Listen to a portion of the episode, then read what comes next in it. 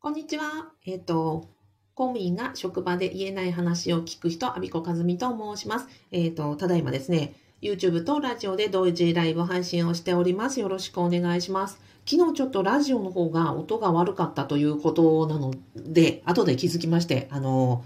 大変申し訳なかったです。今日は、えっ、と、同じ間違いをしないようにちょっと注意して準備をしたんですが、あ、あ、水さんありがとうございます。音声大丈夫ですかね？はい。よろし、もし、あの、お気づきの点ありましたら、あの、コメントとかチャットで教えてください。よろしくお願いします。今日の内容は、メルマガ読者さんからの、あ、OK、ありがとうございます。メルマガ読者さんからのご質問です。えー、小屋さんご質問ありがとうございます。えっと、今日の内容は、現在育休中の小屋さんが、えーと、復帰後お子さんに、えー、障害があって、まあ、バリバリ働けますという状況はちょっと考えづらいと,、えーと、休みが多かったりとか部分の休業とか、まあ、いろんなねあのフルタイムで働けないことがもう容易に予想されるのですが、まあ、どうやってうまく職場に伝えたらいいかということでご質問いただきました。あ、やさんありがとうございます。この放送を聞いていただきますと、育休中とか、まあ、お休みを取ってらっしゃる、お休み中、えーと、病気休暇中などの方が、え、復帰後、まあ、フルで働けない、職場に申し訳ない、でもそういうことをどうやってうまく職場に伝えたらいいかという、え、ことがわかります。私はちなみにですね、えっ、ー、と、庶務係3年、庶務係長1年。で、その、要は皆さんから報告を聞く立場でもありました。あとは会社自体はね、人事に5年おりましたので、皆さんからそういう産休中のお悩み、病気休業中のお悩みというのを、まあ、ご相談受けてきた立場でもあります。それで私自身も、あの、2人子供おりますので、えっ、ー、と、休み、えー、育休、産休、あの、どちらも取得させていただきました。この両面からですね、えー、休暇をうんと、取って復帰する側の立場、そして伝えられる庶務人事、えー、総務系の立場の両面からお話をしたいと思います。よろしくお願いいたします。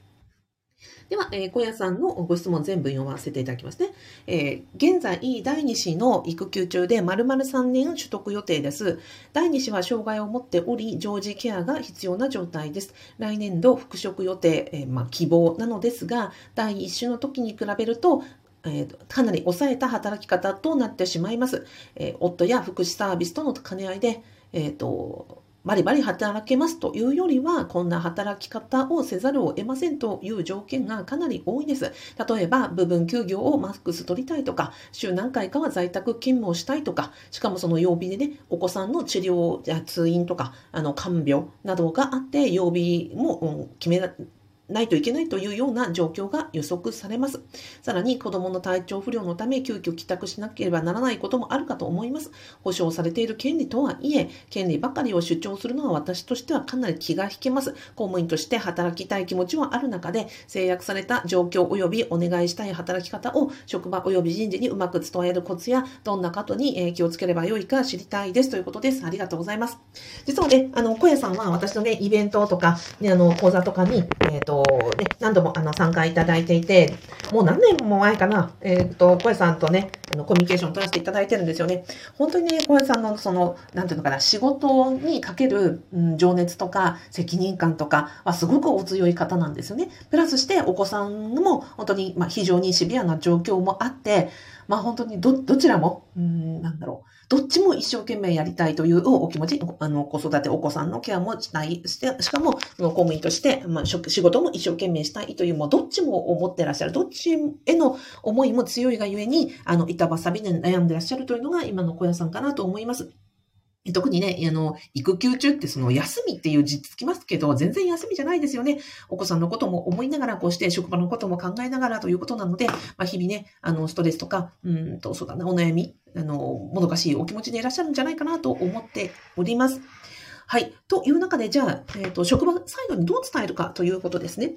と、そうですね。私の手、私が、そうですね、人事だった時とか、庶務だった時には、どんな風にされるかと嬉しかったかという話をまずしていきたいと思います。えっと、人事サイド、庶務サイド、総務サイドとしては、正直お休みの方がいらっしゃるんだけれども、でもね、毎日毎日、そのお休みの方のことを気にかけたら電話をしたりという、もう、のは無理なわけですよ。だから、基本的には、お休みをされてる側から連絡をいただきたい。まあの今のね、目の前の、給与計算、目の前の、えっと、勤務時間管理、目の前前の報告もの、目の前の上司の指示みたいなのも一番、あので、ヘトヘトになりますので、なんかこちらから人、えー、職サイドからなんか連絡を待つというよりは、ご自身からお願いですので、えっ、ー、と、積極的にお話をしていただきたいというふうに思います。そうすると助かります。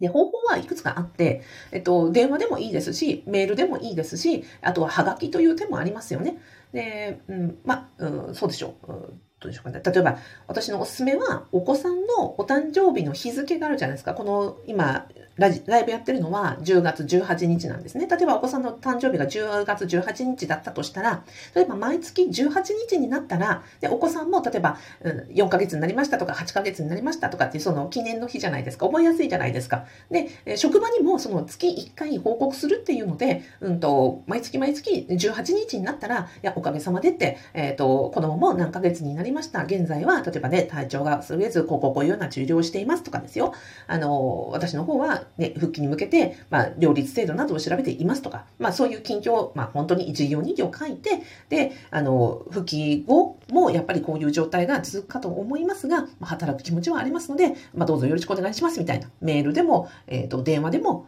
うん、そうですね、はがきでもいいので、あの、1に、1ヶ月に1回、そのお子さんのお誕生日の日に、なんかその、ね、何ヶ月になりましたをかこつけて近況報告するというのはいかがでしょうか。そうすると、人事サイドも、あの、報告受ける側も、まあ、えー、総務サイドもそうですし、直属の上司なんかも知りたいはずなんですね。元部署の直属の上司とか先輩とかにも、あ、一緒に見てもらえるということを考えると、電話よりはメールとか、うんと、はがきとかの方が、実は、うんと、こう、みんなに見てもらいやすいじゃないですか。メールが大丈夫なのであれば、うんと直属の上司宛て、え人事とか、そういう関係各位に一斉送信でバンって送るとか。ではがきであれば、ね、送られたものを、紙であればですよ、はがきでも、まあ、あの、手紙でもいいですけど、あの、紙であればそれをね、みんなでこう、あの、見ることできるじゃないですか。で、電話って受けた人しか聞けないので、で受けたら、ね、その、こう、電話読書みたいなやつに起こすの大変なんですよ。だから、正直言うと、えっ、ー、と、報告受ける側としては、ペーパーベースかメールベースでいただいた方が大変助かるというのは、まあ、正直なところです。なので、お子さんのお誕生日に、なんか月1回こうやって近況報告をしておくと、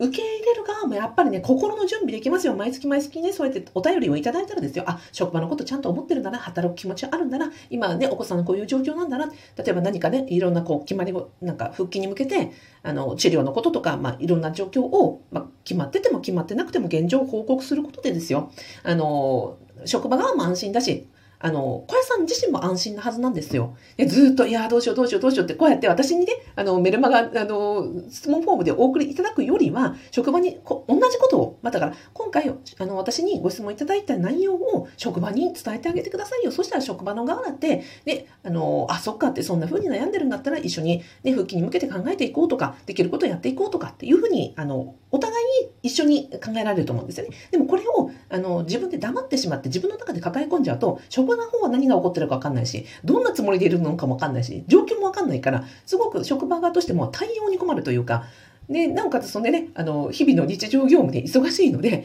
なこう、丁寧に丁寧にお休みの人も一人一人にケアできないわけなので、ご自分からそうやって発信、毎月のあの、お誕生日の日に発信していただけると、えっ、ー、と、職場としては非常に助かります。はい。で、あとは、まあ、小屋さんのお気持ちですよね。で、仕事と、まあ、育児と、どっちもね、あの、復帰後大変そうだなって思うと思うんですよ。で、職場にも迷惑かけるっておっしゃってますけど、でも、小屋さん自身が一番大変なはずなんですよね。仕事をしながらですよ。あの、看病もしながら、で、で、上のお子さんのことだってあるし、自分のね、あの、睡眠とか食事だとかってあるわけなので、まあ、復帰後ね、一番大変なのは小屋さんじゃないですか。まずは一番大事にしていただきたいのは、あの小屋さんのご体調、あの、気持ちも体も、どっちも大事にしていただきたいですね。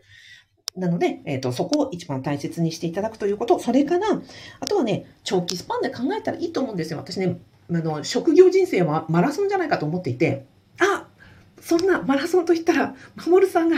来てくださいました。ありがとうございます。まもるさんのマラソンランナーでいらっしゃるということなんで、あの、42.195キロじゃないですか。で、職業人生ももうね、えっ、ー、と、新卒で入って20代からもう60代までって40年以上あるわけですよ。そしたら、ね、えっ、ー、と、なんですよ。ずっとスタートからゴールまで、ね、全力疾走で万端で走れる選手っていないくないですか？途中でほら、水分補給したりとか、なんか汗拭いたりとか、ね、マラソン、あの、プロのランナーだってそんな風にするじゃないですか。私たちの職業人生も一番大事なのは何かっていうと、あの、長距離走るから、怪我しないで、うんと、安全に走っていく。で、辛くなったらちょっと歩いたりとか、うん、することもあると思うんですよ。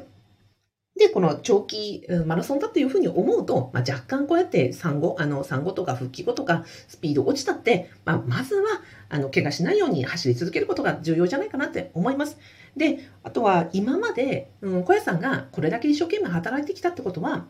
うんと独身の時とか、あの出産前とか、他の人をどんどんどんどん助けてこられた時期あったはずですよ。小屋さんよりも先輩方が産休取った、育休取ったっていう時に、病気を取ったっていう時に、小林さんがそこのフォローに入られたってことって多々あったと思うんですね。だから逆に今まで小林さんが一生懸命他の職場のために頑張ってきたんだから、今は今度逆に助けもらう時期で、また今後お子さんが大きくなったり、ね、お子さんの症状が良くなったりしたら、今度もう一回フォローしてあげる側に戻ったらいいじゃないですか。そんな風にその長期スパンで42.195キロと思って走ってみたらいかがでしょうかということです。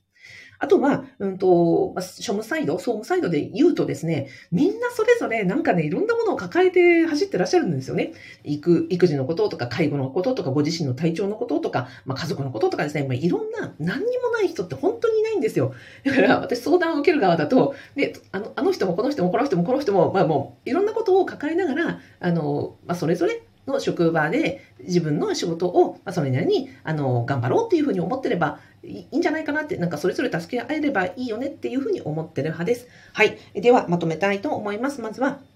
えっと、職場へには自分から定期的に報告しておくと、職場の協力体制もできてきます。あとは、まあ、長期離職ということで40、40年以上、まあ、職業前者あるので、えー、ゆっくり走っていきましょうということでございました。まずは一番大事なのは、小屋さんの、えー、心身ともに健康でないと、ね、あの、仕事もできませんし、子育てもできませんので、小屋さんが一番元気でニコニコできる方法を考えていければベストかなと思います。はい、ママチさんありがとうございます。ではでは、今日はこの辺で、あの、終わりたいと思います。えっ、ー、と、水さん、やすさん、まもるさん、ままちさん、お聞きいただきどうもありがとうございました。ではでは、あ、そうだ、最後にご案内がございます。えっ、ー、と、私はですね、公務員のための、えー、副業不動産ゼミというのをやっております。えっ、と、今、50名様以上のメンバーさんがいらっしゃって、公務員在職中から、え副収入を得るための、えっ、と、オンラインスクール、そしてコミュニティをやっています。え実はですね、小屋さんのように、あの、小さいお子さんがいらっしゃって、育休中の方もいらっしゃいます。で、なんだろう、ズームとかでみんなで集まると、お子さん抱っこしながら、えっ、ー、と、将来、その退職できるようにとか、あとは、なんだろう、教育費を、あの、作るために家賃収入を得たいとかですね。あとは、その、お子さんにいろんな働き方を見せたいので、あの、公務員もやり、そして、えー、不動産の勉強もしているという方もいらっしゃいますので、まあ、あの、ママさんも学べる、えー、ファブといいます私の、えー、公務員副業不動産ゼミ、えー、よかったら、概要欄に、えご案内の無料動画セミナーをつけておきますのでご覧になってみてください。それでは最後までお聴きいただきありがとうございました。アキコカズミでした。